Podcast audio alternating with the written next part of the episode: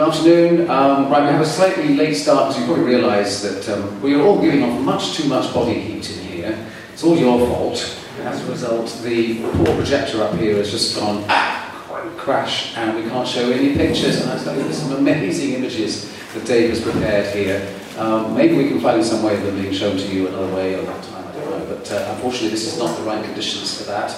Um, so we will have a conversation, nevertheless, without pictures. I imagine many of you are aware of uh, David McKean's work and Reinhard Kleist's work. Uh, so we don't have to rely on the images, but uh, it's a great shame we haven't been able to get this sorted out. Um, I've just introduced myself. I'm Paul Gravett, and uh, I'm here to, partly to help um, sort out some of the UK guests and the exhibitions on here. As you know, Britain is the guest country this year of the Munich Comic Festival, um, and there's a whole range of artists here. Um, and throughout this, the rest of this weekend, there are other talks coming up. Uh, and the, one of the ideas was to also um, uh, present artists to each other um, and to bring people together. This is what the, the programmers came up with. This morning we had Posy Simmonds meeting Barbara Yelin, uh, and now we have McKean meeting Reinhard Kleist. Uh, and there's an interesting connection between these two guys because I was talking to you, Reinhard, before you were. You may know there's an exhibition of Reinhard Kleist's work uh, as you come into the, the front of the building, it's just on your left. Around the corner, there's an exhibition of his original artwork. And your first sort of breakthrough work was in that was based on on H.P. Lovecraft, and you were telling me just now that uh, you were aware at the time in the early 90s of, uh, of McKean's work and it had quite an influence on you. Would you like to talk about how you discovered Dave's work and, and the influence he had on, on, your, on your own comics? Actually, actually. Uh Actually, uh, Mr. McKean is uh, the reason why I work into comic books uh, because uh, um, during my studies uh, as a graphic design student in uh, Münster, I uh, found the Arkham Asylum book in the library and I was completely fascinated by the, the way um, you could tell a story in comic books. And so I started working into that direction and Mr. McKean was always one of my big ideals, also along with um, Bill Sienkiewicz and uh, Kent Williams, and so so I started working on the on the book uh, about H.P. Lovecraft, and uh, I was trying to tell the story of H.P. Lovecraft's life in connection with um, uh, one of his short stories, and also included myself uh, as the comic artist who's trying to do something about uh, Lovecraft's work into that novel. So.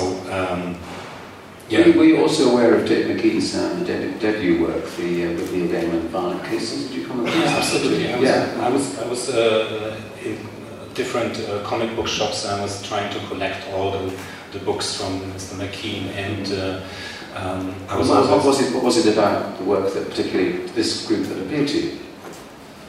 Um, I know you're here listening to something yeah, praise. I mean, I'll, go out. No, no, no. we'll get into it eventually. But it's, just, it's, a, it's the reason why I think they put the two together is that they see a connection between the work. Yeah, it's a mission. Yeah. Yeah, yeah. Um, I was, I was, uh, yeah, I was aware of uh, violent cases also, and I was uh-huh. collecting uh, the cages. And uh, I remember that the second part of cages was not available anywhere, and I was desperately looking for it because I had the idea that I want to have all ten issues of cages. Uh, and um, only read them when I have all 10 of them. So I had to wait several years uh, until I found the second part somewhere in, in the bookstore. And uh, then it was one of the nicest uh, reading experience I ever had, um, reading all 10 of them in a row together with a bottle of wine. I think it was not a very good wine because I was a student at that time, so I couldn't afford very good wine. And in terms of the, the, the German scene at the time, there was, there, there was obviously a, a, something of a graphic novel scene. That we're talking about early 90s now, about 10 years ago, 10 12 years ago, maybe 20, 20 well, as in 19. Yeah. Well, um, oh, you're right, it wasn't 20 years ago, 1994, 20 years ago. Yes. God, 20 years 20 years, oh my God. Yes. Um, well, the, the, scene in Germany was completely different. Um, mm because well, it, there were only a few artists that, that could live from publishing comic books, and uh, um, well, in the last 10 years it totally changed. There's a new, very new movement and very new, um, very interesting books now, and a lot of artists from Germany that are now published in other countries, and uh, also myself. Uh, well, when I started, um, it was it was very very difficult for um, serious comic books to, to get a wider audience. I know certainly at that time the, the term graphic novel hadn't even really been adopted here in Germany. It was a No, fairly no, new no, term and concept, wasn't it really? Yeah. It was, it was uh, well, most people just thought that comic books is for children because it has to be funny, because that's in the name.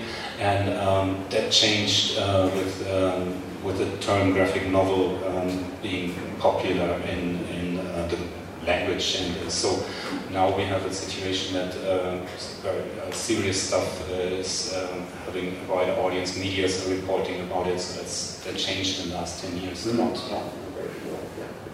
And uh, for you, Dave, moving into uh, the comics world via, uh, well, your first major work obviously was Violent Cases, which was with, with Neil Gaiman, your first full-length graphic novel. Um, and I remember when obviously I was involved with, with, with, with, that being published.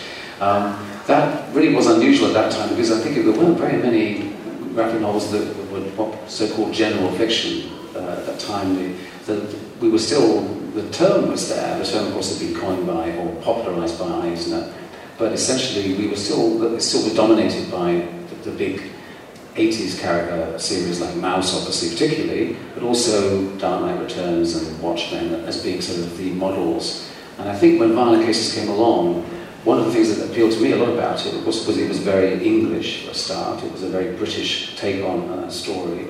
Uh, and um, it was a really new way of doing comics. One of it was part of that revolution of um, breaking down the page, escaping from everything having to be necessarily in a strict grid, and basically bringing in all sorts of influences from visual and verbal influence onto the page, which were, were, were clearly impressed you and inspired you. Um, your path to that, um, when you when you were working on violent cases, were you were you conscious that you were part of that of a, sort of, of a movement that was beginning at least looking to artists like uh, I know Bill Sienkiewicz, who you were inspired by, and seeing let, let me let me see if I can outdo him. Let's see if I can build. We can all build something to move comics forward. Were you conscious of that of something happening like that? And if so, you know, what what did you want to do? What did you see comics? What had to be done with comics at that point? It's all so long ago. It is so long ago. Do you remember? I can't remember. You can remember a lot better than me. You- You're doing very well. You should just tell the story. Well, I'm trying to set the scene. I can't remember. I, I don't think so. Hmm. Um, because my friends were illustrators and designers working on record covers. And I'd gone to the Society of Strip Illustrators, which was in London, for a few months and met some other people there. Mm. But what they were doing really wasn't what I wanted to do. It was much more commercial. Well, they, I mean, there were obviously the people heading towards things like 2000 AD yeah. and uh, strip cartoons, Mm-hmm. newspapers, things like that. Yeah, yeah. All perfectly good and valid, but not what I wanted to do. No. So no, I didn't really feel like it was a movement. I mean, it felt, it felt maybe towards the end of the 80s, 1990, not a movement particularly, but a sort of, um, uh, well, particularly Alan Moore's writing Mm. was a, a challenge to up the Yeah. grade of writing. Absolutely. And there, there had always been some lovely illustrators comics, a lot of rubbish, but uh, some really lovely illustrators in comics. Mm, But mm. very few writers. Can you really name a great writer in comics? Mm, that's- Before Alan Moore. No, he's, he was the one that, used words particularly well. Yeah. he? yeah. He was a, a good writer. He would have Yeah. been a great novelist. He would have been a lovely television writer or film Mhm. writer had he wanted to do those things, but he wanted to write comics. Yeah, yeah. yeah. So the inspiration was to up the content, the stakes of the writing. Mm, mm. And then that, that implied a response from the pictures as well. Right, right, right. So that's all I remember really. Yeah, yeah, yeah. I mean, this is this is the late '80s when we'd already had uh, Watchmen, as I mentioned, and, and Vendetta and Warrior magazine, etc. There was obviously a lot developing in UK comics and spreading across to America as well. I think the um, the reception of, of comics was changing too. We were starting to get uh, coverage in the press and not just the usual POW, ZAP. Comics are growing up kind of storyline. And in a way, I see this as, as, a kind of pattern that happens in most countries. It's happened here a little bit later, I think, in Germany, hasn't it? And perhaps in Britain. But a similar pattern happened when, when the graphic novel took off and people recognized that something changed in comics. Do you want to comment on that? Yeah, well, there, there was uh, uh, like Art Spiegelman's Maus uh, that was published, uh, I don't know, in the end of 70s, yeah? No, end of, well, in book form, end of 80s, early 90s. End of 80s, yeah. And uh, so what, there was there was already something, but, but people were saying, oh, this is a comic book, uh, mm-hmm. this is also a comic, and also when, when I uh, was aware of, of um, all the, the artists that, that I liked, uh, Nicolas de Crécy, for example, I was showing that to people, they were like, oh, this is so interesting, this is so, such an amazing artwork. Uh, I never thought a comic book could do that. And um, well, that now completely changed because uh, um, uh, it's now more more open that you find uh, interesting artwork in in, um, in, in, comic books in the front yeah in, in, the front shelf of, of the bookstores. And um, so there's there's a big change in the um, how people see comic books now. Right, right. And, how about in terms of the, the press and the media? I mean, one of the things that happened at that time as well, Dave, I remember we, there was quite a bit of uh, sort of TV coverage and, and, sort of cool media coverage of our comics, certainly in, in, around the late 80s or so. And I think you and Neil got a bit of that, a bit of um, uh, sort of uh, celebrity from, from being uh, uh, published at, with Violent Cases and then later on with, with your work in DC. Mm-hmm. Um, and this was a, a, moment when, when I think there was a, a, sort of flirtation by the media to sort of suddenly perhaps start to cover comics, but in usually in a fairly shallow way, I think. Yeah, and these things uh, last a short amount of time. Yeah, uh, flavour of the month or something. Then they moved on to typography. Yeah. And then they moved on to, you know, whatever the next thing was, molecular chefs. Oh, molecular that, that, was the next bit. You know, you, you, you have your little moment in your 15 yeah. minutes uh, yes. when they discover uh, a new thing. Yeah the, the difficulty is sustaining that. Yeah. It's not, you know, those 15 minutes and three good books will not sustain no. a medium no. or a, a, category in a bookshop. Right. Or or a career. Yeah, you need. Um, it needs to be ongoing. To build up. Yeah. And bizarrely, it's only become sustainable mm. in the last 10 years. Yeah. For some reason in the 80s and 90s, uh, in the 90s it all kind of fell away as far as Yeah, there was, it's been called a false dawn, certainly in, in, the, in, the, in Britain, but we had this always hope that that was, was going to happen more quickly than it did. And I think, I always feel that if, that, if, you, if you look back more accurately, what also happened is that uh, a lot of great comics that ought to have crossed over didn't, certainly not in Britain. I mean, things like uh, the Hernandez brothers' Love and Rockets, or Howard Cruse's Stuck Rubber Baby, for example. These are books that ought to have been equally marketable as Maus or the other material, but it didn't reach people. And certainly the European material that was being translated. I mean, at the time there was Jerome Charyn's and Boucq's uh, Magician's Wife, yeah. there was Jose Munoz and Carlos Sampayo's Joe's Bar, all these things that in it now could cross over perhaps, but back then it was all too different and not pushed with the same zeal. And the main reason why it was a false dawn, I think, also is that uh, it was much easier to basically package Batman and much easier to package Watchmen uh, as, as more accessible superhero genre material, which is really where Britain has always looked so much more to across Atlantic, the Atlantic to America than it has towards Europe. Uh, with exceptions, of course, but most of the time that's what, where, where we, we looked for our we, were almost as an, additional um, state of America in some ways with our affiliation to their comics culture. Yeah. In Germany, probably different though. I mean, Germany, being within the European Union much more, uh, there's been more of a history of European comics being available here. Certainly, all the greats are much better known in this, in, in this country. Um, I mean, you were aware, I imagine, of, in the 90s, of the new wave coming in from L'Association, for example, obviously work like Persepolis or David B. Did you look to those as, as other further encouragement for you to make comics your own way? Well, I, I looked at uh, I looked at um, all kinds of different uh, all kinds of inspiration and um, well after my, my period where, where I was working into the direction of, of uh, uh, Sienkiewicz, McKean or, or Kent Williams, I was looking into different direction. I was also influenced by European uh, artists like Mattotti or uh, and um, so I was share that in some of this, and they were a bit admiring Yeah, very much. Yeah, yeah. Yeah, and um, so I was I was always trying to uh, look for styles that were appropriate for um, the stories that I wanted to tell. And so I was moving uh, in very many directions, and um, so well, after a while I, I found out that. Uh, yeah, I'm more interested in, in working as uh, also as a writer because uh, at the beginning I was uh, uh, I had a I had a writer and I was developing stories with together with a writer and now I work more into the direction where I'm also the artist and the writer and so um, yeah I, I focus my style um, so that it's more supporting the story. Mm -hmm. And for you, David, you, you, you become were, were, writing your own material even when you were at art college, or were you? Yeah, so you've, you've done some, but your, your work with Neil obviously is what people know well here, and Grant Morrison. So Cages was the big leap into doing your own project, your own complete project as a rewriter artist. In comics. In comics, yeah, yeah. And that's, uh, do you see that sort of a very important sort of leap of faith or a step to take to say I'm going to I want to be in charge of the whole thing. And just, uh, and yes, yeah. and also it was. Um, I, I realised I would I would be categorised as a second-rate Bill Sienkiewicz unless I did something about this.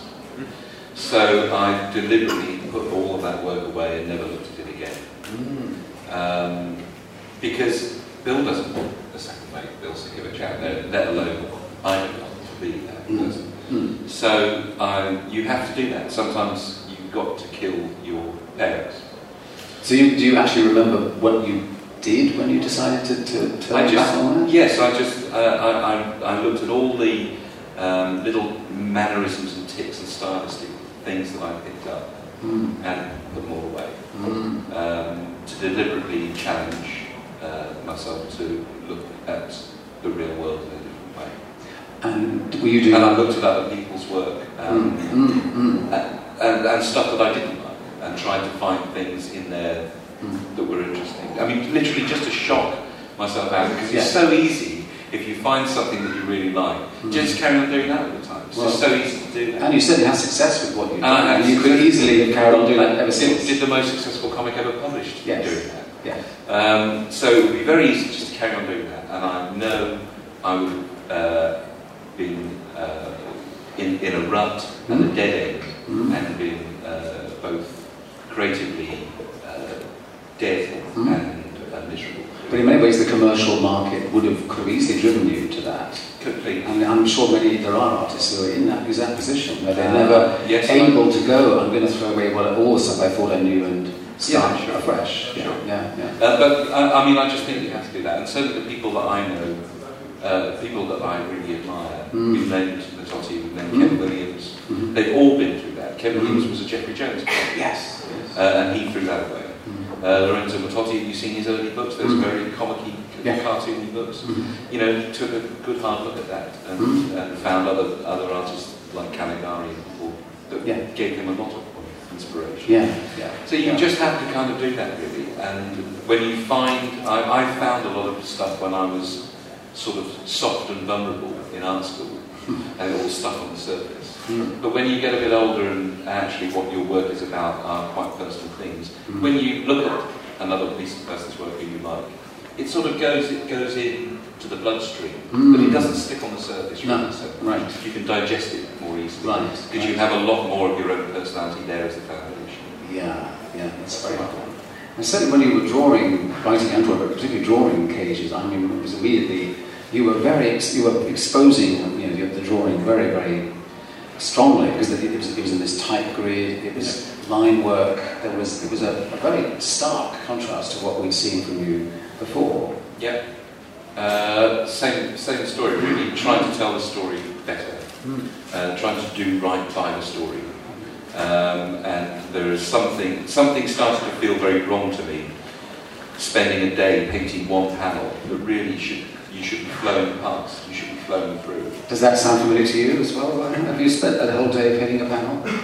Well, yes, yes, I did, and, and uh, redoing it and over redoing it, and, uh, mm. until I'm satisfied. And uh, well, I found out for the reading experience, uh, I was uh, after a while I was much more into books uh, that are um, that I could read, and I just I'm into the story, and I'm not looking at it. Oh my God, this is beautiful, and I at it for 15 minutes, and then I turn the next page, and this is, uh, I mean, it's a very beautiful experience to look at things, but it's not really supporting the story. Um, uh, now I'm more into um, that I want to read a, a, book and it's, well, it's like a movie going on and, and um, uh, I spend uh, so much time on a panel uh, so that that supports the, the, flow of the story. Right. And uh, I'm not well, in the beginning with, with the Lovecraft, Lovecraft book, I wanted to convince uh, the audience that I'm a, a great artist, and uh, so now I'm more into that. I want to um, let the reader feel what's going on and um, um, well, um, be with the characters and identify with the characters. And so, so in a way, you could say that the, the Cages, would, your equivalent to Cages would have been the Johnny Cash biography. Is that right? Was that the first book that you did that really, again, exposed your drawing very black and white, and it was your, your kind of clearing away the painterly approach? Uh, no, there were there were some books in between. Oh, was okay. Yeah, yeah. Uh, this is the one that really brought your attention, isn't it? Well, yes, yes, that was uh, kind of my breakthrough. Yeah. there were a lot of uh, books that I did before where I was mm. trying out different styles. Ah, okay. So was, this was uh, probably the most. Was it the most pared down, sort of raw black and white drawing that you used? No, there, there, was another one before where I was actually trying out the style that I used ah, in, the, okay. in, the, uh, yeah, in the cash book. There was called uh, The Secrets of Coney Island, and it was uh three or four short stories oh, about. Coney Island, and uh, I was trying out this um, um, this brush style and. Mm. Um, getting away from from the um, painted artwork right. and uh, where I was yeah also trying out the style with the second layer, the gray gray mm -hmm. tone in it. And mm -hmm. so there were there were other books before. There was also one where I was trying um, a very graphic, very simple black and white style that was called. I'm sorry to say that fact. And um, there was another one that was called America. I was much more influenced uh, by by uh, Mattotti, and uh, mm it was something like a diary uh, okay. about my time when I was in New York. Mm. And so I was, I was trying out several things uh, mm. until I came to to the uh, to the cash book where I was uh, well I'm still satisfied with the way it transports the story. Mm. Right, right. Um, and uh, your uh, solo work, David, I mean, uh, beyond cages, you continue to do a lot of short stories, which have been again very diverse in, yeah. in approach. Um, and you don't see yourself necessarily, one comics I know is, your, your, is the medium you return to, and that you feel perhaps the, perhaps the most in control, the most, perhaps the most free to work within. Um, you have done many other things, many other forms of art. Um, how, what, how, is, how have your, your comics been affected by all that experience in, in other media? Does, does every other medium feed into what you do? And in what ways? They, they all talk to each other. Mm. Um, and if I've been taking a lot of photographs or, or, working on a film and working with actors, that's a, that's a really good example. If I've been working with actors for a while, just, just it's such an extraordinary thing that they do. They've taught me so much.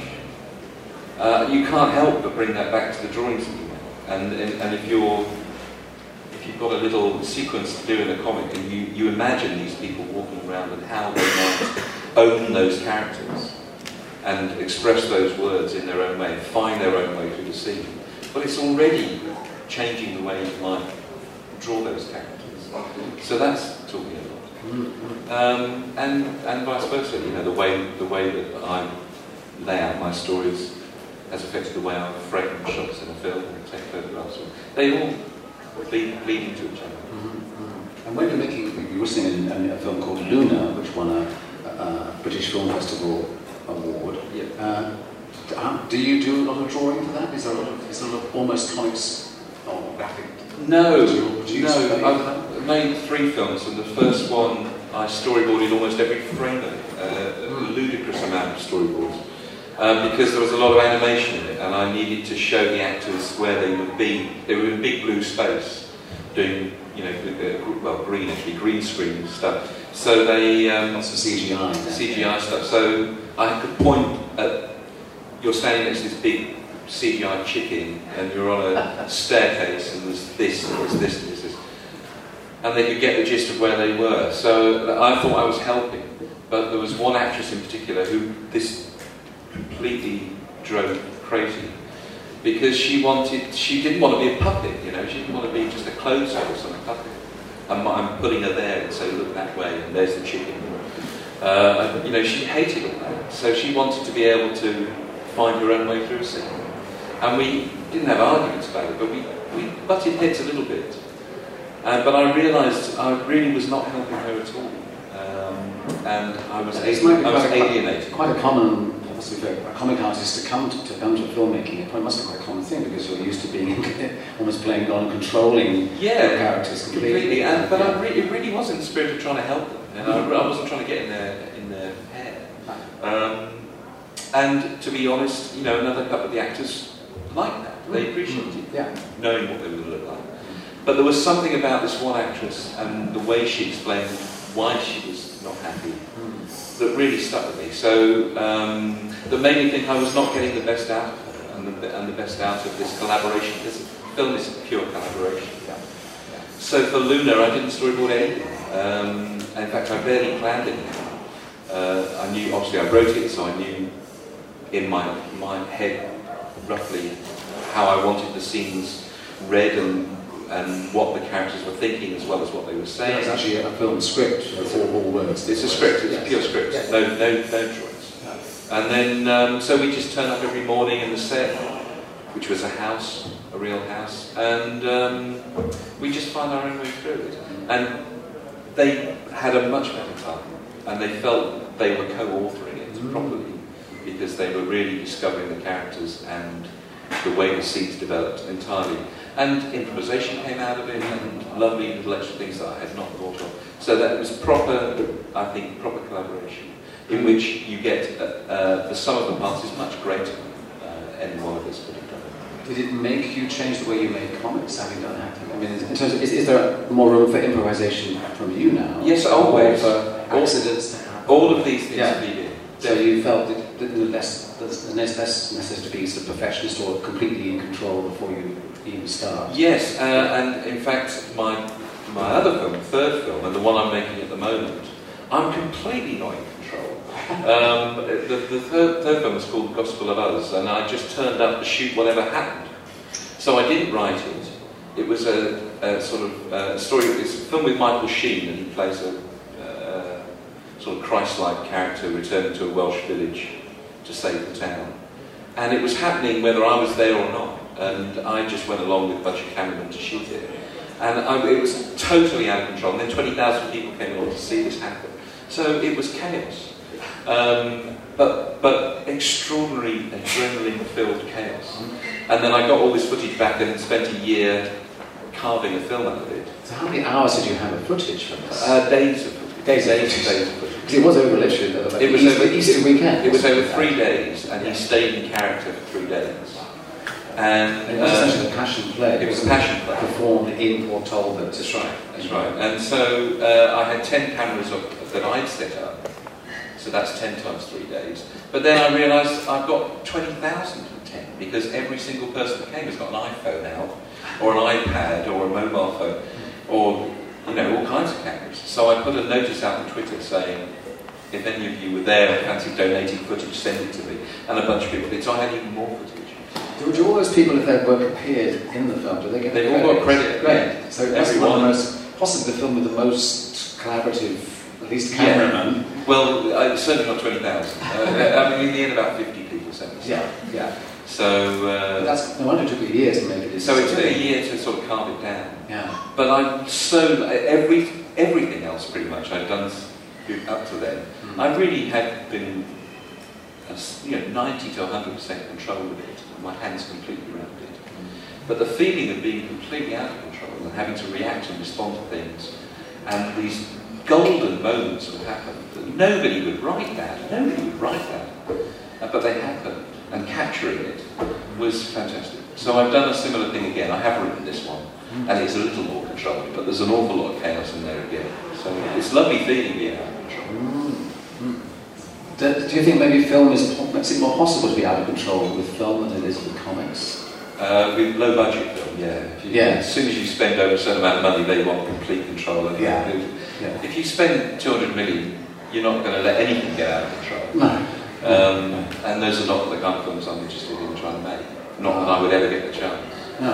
I'm, I, am interested in small budget films that allow that kind of play mm. because it's, it's actually the process that I'm in love with.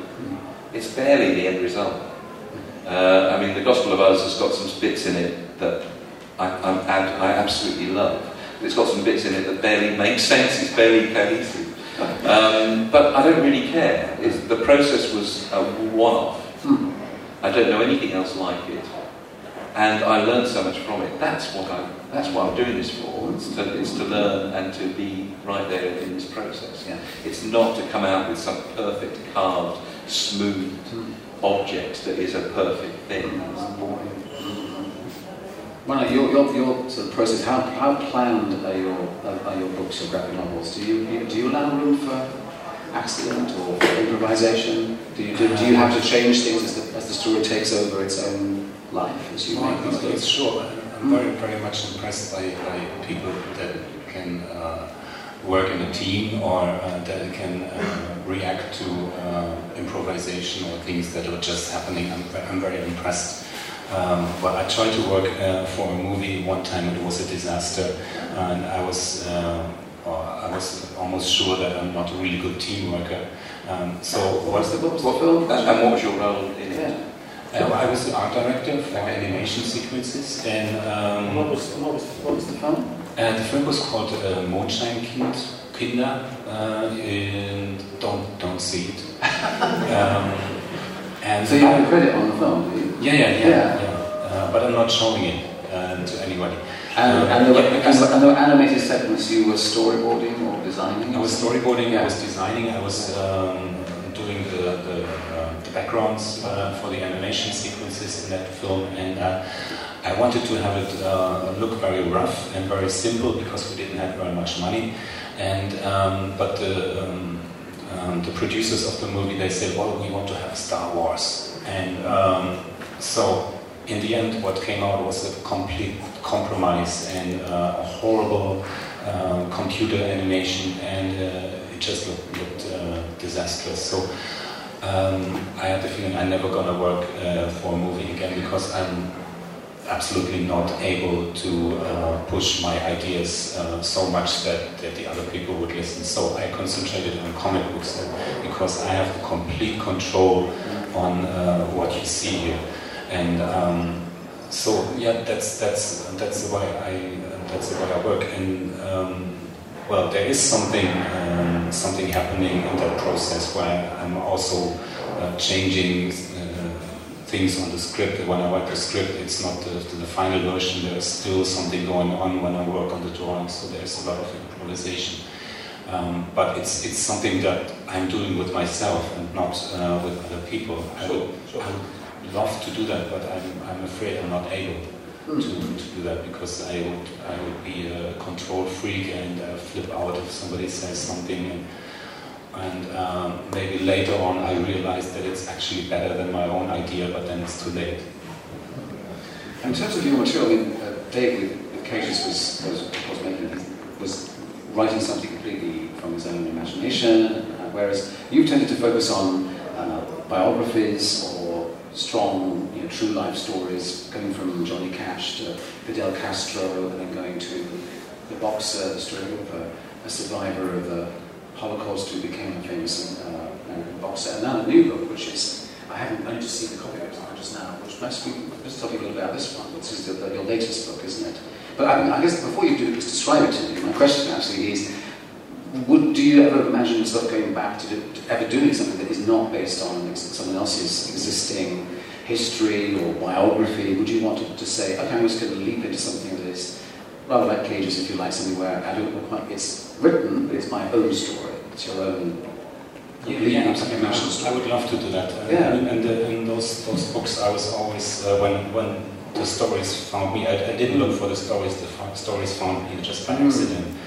I came across the story of Herz Haft and also the story of Samia Yusuf Omar, and um, so I, I wanted to work on those on those um, uh, stories. And uh, but I also would love to, to to write my own story because I have a lot of stories in my head that I wanted to uh, that I would love to to uh, put into a comic book. Um, but uh, I have to say that well, yes, there, there were other projects coming in, uh, like uh, those stories where I found out well that those are such a good stories. I could not even think about such a good uh, uh, setup for the story myself. Um, so I, well, I worked on these ones, and um, yeah, and also the, the new book that's that's coming out will also be a biography uh, about a musician. But on this project, I wanted to go a little bit further away from the from the facts and just telling the facts and uh, do more like an improvisation about the work. Are you, are you, is, is it known what you're... Yeah, yeah, that's, what's that's the- the, cave. Okay, the Nick Cave project, yes. You're doing a biography of Cave, but um, presumably um, Nick is, is, on, is on hand and is, is, is giving you feedback to having his life turned into a, a graphic novel. How, how has it been working with Nick Cave on the, on the new one? Well, actually, well, we, we talked about that, and he, he's a huge comic book fan, and uh, he, he liked the idea about uh, making a, a biography comic book about his life, but he, he also said that he's not able to give very much input in it. So, Hmm. uh, well, we talked about it, and um, I'm sending him, him stuff, and he always uh, he, he always answers me within sometimes within half an hour, Mhm. and. Um, so he really, he's really into it, but he, he's mostly he's saying, "Oh, it's lovely. I like it." Did you see the, the, the 20,000 hours uh, documentary? What do you think of that? Well, it's, I think it's one of the greatest um, biography movies about a musician because it's so not uh, not something. Um, have people interviewed and they say, "Oh, he's a great guy and he's doing this and that," but it's it's completely different, and Mm. he's building his own legend in that movie, and it's also actually a very very funny movie Yeah, if you look at it, and. Uh, I like the, the scenes where he's actually uh, portrayed uh, as somebody who has um, paranoid uh, conversations while driving in his car. Yeah, yes, exactly. Yeah. Have you seen the, the film? Yeah. What do you think? Yeah, yeah, yeah. Is that slightly, makes it, makes it, makes it slightly a hard act for you to follow, having had that documentary film come out? Are people almost bound to compare what you do with 20,000 hours? Do you feel like you've got to do something different from the film or avoid duplicating it in some way? No, no I, had, I had something uh, like an idea before that I'm still following, but Mm. it's uh, actually it's very ambitious, and I'm still in the process of writing it. Uh, but it, will- it will be different than the movie.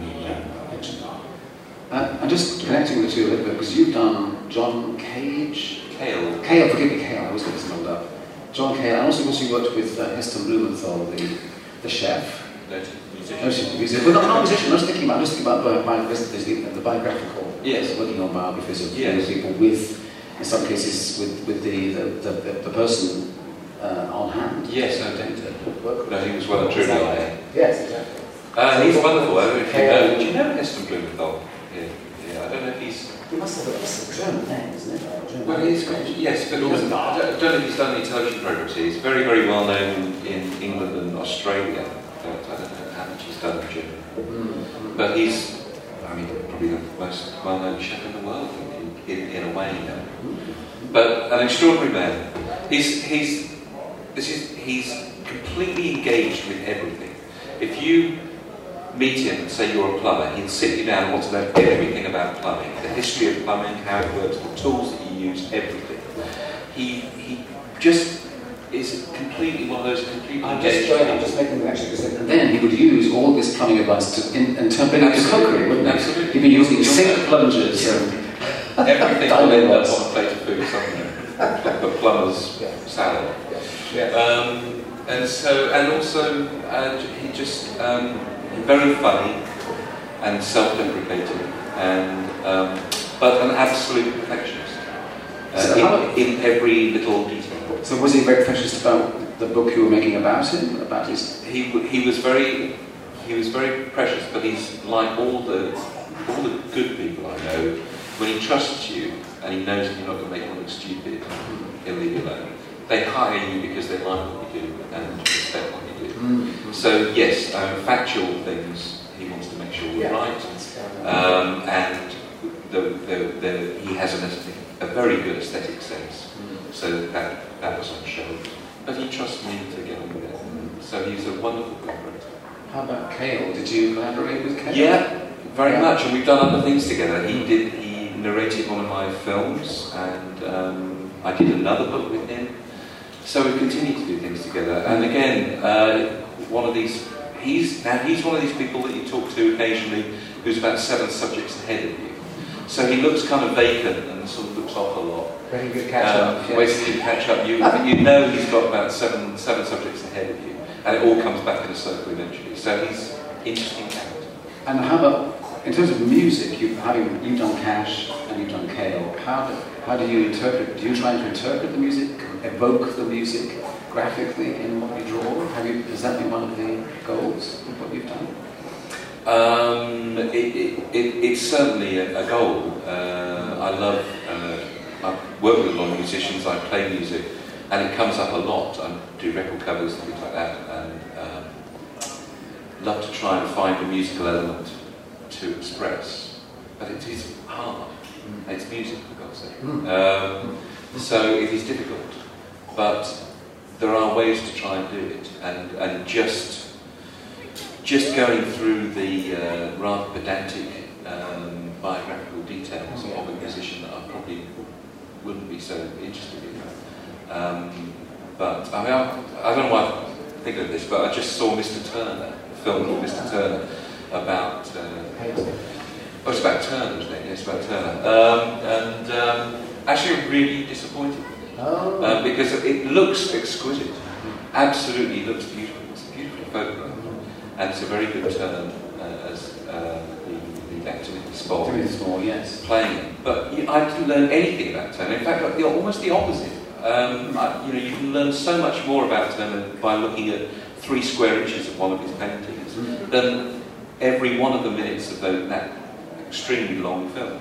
I've just learned nothing about it. Uh, it was a bunch of stuff that happened to a man in a room, as far as I can tell. It really said nothing about where the light came from, where the brush marks came from. He painted in a bit of a silly way for the camera. It, it- that had nothing to do with Turner, as far as I can tell. So it was a strange film. Um, there have been other films about painters and artists that they've expressed something of their train of thought. It's the train of thought, really. Yeah. If you want to, if you want to, you know, if you want to know about the music, listen to the music. Mm. But if you want to have an insight into the train of thought that, that guided the music, uh, that can be expressed. Is that what you're going to try and express with Cave, with Cave in, in, in your book? Will you try and, not just, will you try and convey the train of thought? Well, um, well, I it, behind it, the spirit of the music? yeah, I made it easy for myself because I was uh, picking musicians that are always telling stories in their songs. Well, uh, Johnny Cash was a very, very good storyteller in his Yeah. songs, and he also used his music to tell the stories. And um, so, in, in that book, I have uh, well, the story of his life, and then uh, I have uh, illustrations of some of his songs in it. And um, well, I'm also trying to do something like that with the bi- biography about Nick Cave because he's also a very good storyteller Mm. in song, but he's he's working in a very different way. He's not really telling stories. Well, here's the beginning, here's the end, and then what comes out. And uh, uh, in most of his songs, he's he's more metaphorical Right. and more lyrical, and uh, Mhm. so the the songs doesn't really have a story in the traditional sense. So True. it leaves me a, a lot of uh, um, room for my own interpretation of, of uh, what he's actually uh, singing about. And so I, well, I can I can make my own versions. I can make my cover versions of his songs in, in the in the book, and that's uh, what I find very interesting right now about uh, working on that project. And uh, yeah, I was, I was yeah I want I want also to play more than I did with the Johnny Cash book. It was it was much more uh, based uh, on, on, a lot of facts, and so I, Mhm. I wanted to free myself from that a little bit. And Yeah. I think that's also what he was thinking when uh, when he uh, said that it's okay for, for me to uh, to do the book about him. Mhm. And um, I think he, he also wanted to uh, have more um, more free version about his life uh, than than uh, a, story that is A just based on factual one. Yes, yeah, exactly. Yeah, yeah. I mean, you've some quite a few of your comments. I know the boxer. These are maybe the this new one. They were they've been serialised in, in, in the newspaper, haven't they? Which is a isn't that right? They were in the Yeah, newspapers. it was, uh, So you might be aware about it. Obviously, obviously, it's reaching a big audience, uh, and it's a great way to get your work out to people without having to pay for it in that sense. And then this this new book is, is where you almost had to become a sort of almost almost a journalist. You were telling me when you were exploring the, uh, the trying to find the full story of this. Perhaps you could just tell people who may not know what this story is about, what you had to do to make this new book. But actually, it was also published in the same newspaper. yeah. And um, well, this, the story is about this uh, young girl from Somalia. Uh, she competed in the Olympic Games in 2008 in Beijing, and uh, she was the very, very, very last to uh, finish uh, the 200 meter sprint. And uh, but she was so much uh, into the Olympic spirit that she wanted to compete again in 2012 in London, and uh, so she tried everything um, to, to do that, and she was not able to train uh, properly in her country. And uh, so she made the migration route through uh, Sudan, Libya, and unfortunately she died on her way when she tried to cross the Mediterranean Sea by a small boat. And um, so, well, it, it was very, very difficult to work on that story because there's um, not very much known about what happened to her on her trip, which was uh, almost uh, um, a year long. And um, so I had to do some, some uh, journalistic work to find out uh, what happened or what could have happened uh, on the trip. That, that was very, very difficult. And um, had, What, very what things did you have to do? Did you, did you actually did you visit? Did you make? How did you make in contact with her family, presumably? Yeah, I visited her sister. She, Okay. she lives in Helsinki, and um, I also had uh, conversations with other migrants that made the same route, and Ah. they were telling me things about, um, for example, the, the scene where she's kidnapped, and um, well, they told me a lot of details about how those kidnapping, which is happening quite often on, on that trip, how that works, and how do um, the relatives um, pay um, the how do you say that money for, Mhm. for the kidnapping to free the people Mm. and a ransom. Yeah. so- ransom yeah Mm. and so all, the, all those details I had to do research and I had to find out what could have happened on that trip I tried to be as close to what could have happened as possible but at some points I had to do I had to fill in the, the, the holes in the, in the story Right. and um, yeah, it, it was it was very difficult, very hard also because you Mhm. come along a lot of very very frustrating stories. And uh, so I'm right now I I've, I said well I'm, for the next book I want to do something completely different and I don't want to do something depressing and dark again. So that's why I choose the cave and yeah. It's not depressing at all, is it? Not at all. And I just wonder, Dave, I'm not sure, have you, have you done anything, or did you to do anything with, with this kind of journalistic or sort of investigative re- reportage approach to comics? Have you done, is that, can you imagine a subject that might have Apart from that short story, uh, Oh, yeah, the one you did. journalist, Right, right. uh, which is, I suppose. Um, it is in a way, isn't it? Yes, that's true. Yeah. So yes, you have done that. Uh, yes, Yeah. uh, one short story, um, terrifying story. Yes. Uh, but uh, no, I'd love to. I'd love to. If the right subject came along, yes. Yeah, right subject. We've, had, we've got five minutes, so I'm going to open up the floor to the uh, to some questions. If you'd like to put your hand up and ask a question of uh, Dave McKean on right now. Does anyone have a question? No. Hello. Yes, do you want a question? Speak I up. have a question. Go ahead. Uh, what do you prefer from your own work, Mr. McKee? What, what's your favorite comic that you made? It's a difficult What do I question. prefer of my own work? And I think you can guess the answer. Um, it's old, you know. I mean, you, you know, you, you, I change, and so it's very hard to look back at that stuff and, and really feel happy about it. Cages I still am very happy with really because it was my baby and I learnt a lot doing it and it taught me how to write and it taught me how it taught me a lot of things um, and it was very personal at the time um, it's about things that are important to me belief and why, why we believe in things or don't believe in things what gets us out of bed in the morning it's about creativity it's about finding love in a harsh world. Uh, so yeah, I'm still very happy with cages. Thank you. Okay. I have a, oh, a question just here, please. Yeah. In Deutsch is okay. Maybe you can translate for us.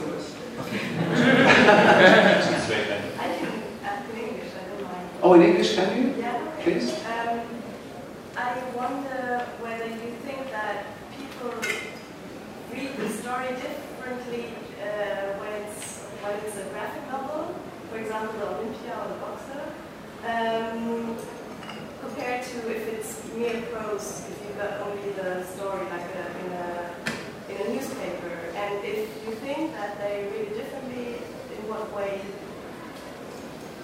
Well, I, yes, sure. I think it's it's a big difference. Uh, well, first thing is um, that um, well, in the newspaper you read uh, you do just the facts, and um, well, in your head you're, you're well, at least I did when I read the first article about Samia Yusuf Omar. It struck me so much that I was almost crying. Uh, I was uh, well, I was reading the facts, but I also interpreted them as a story, so that touched me so much that I was. Uh, um, yeah, crying.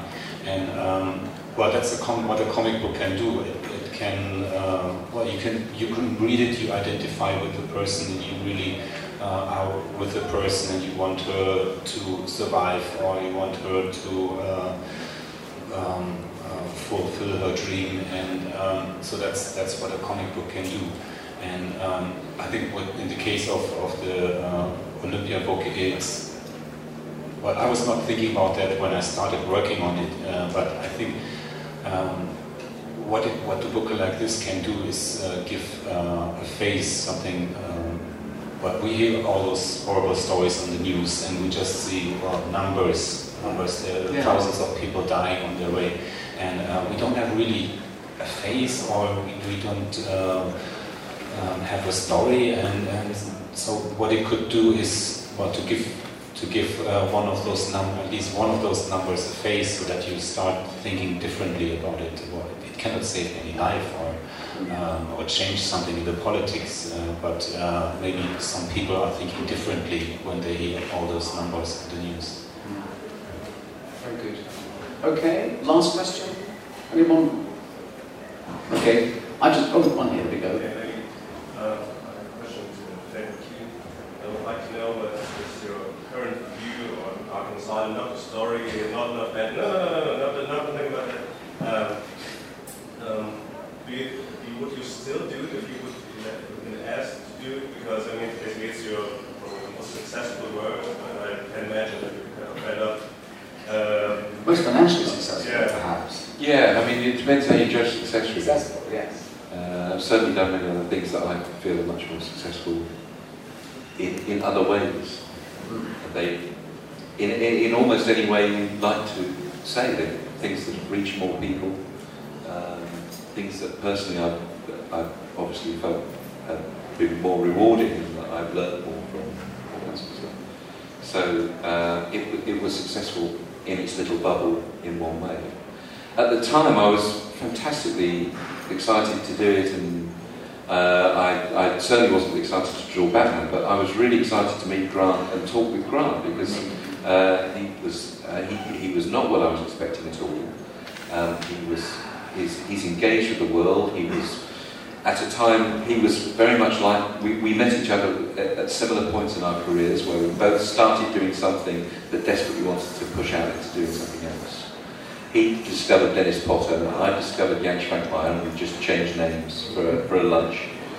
Uh, so we completely, you know, rewrote it in many ways. Robin was in it, got rid of that.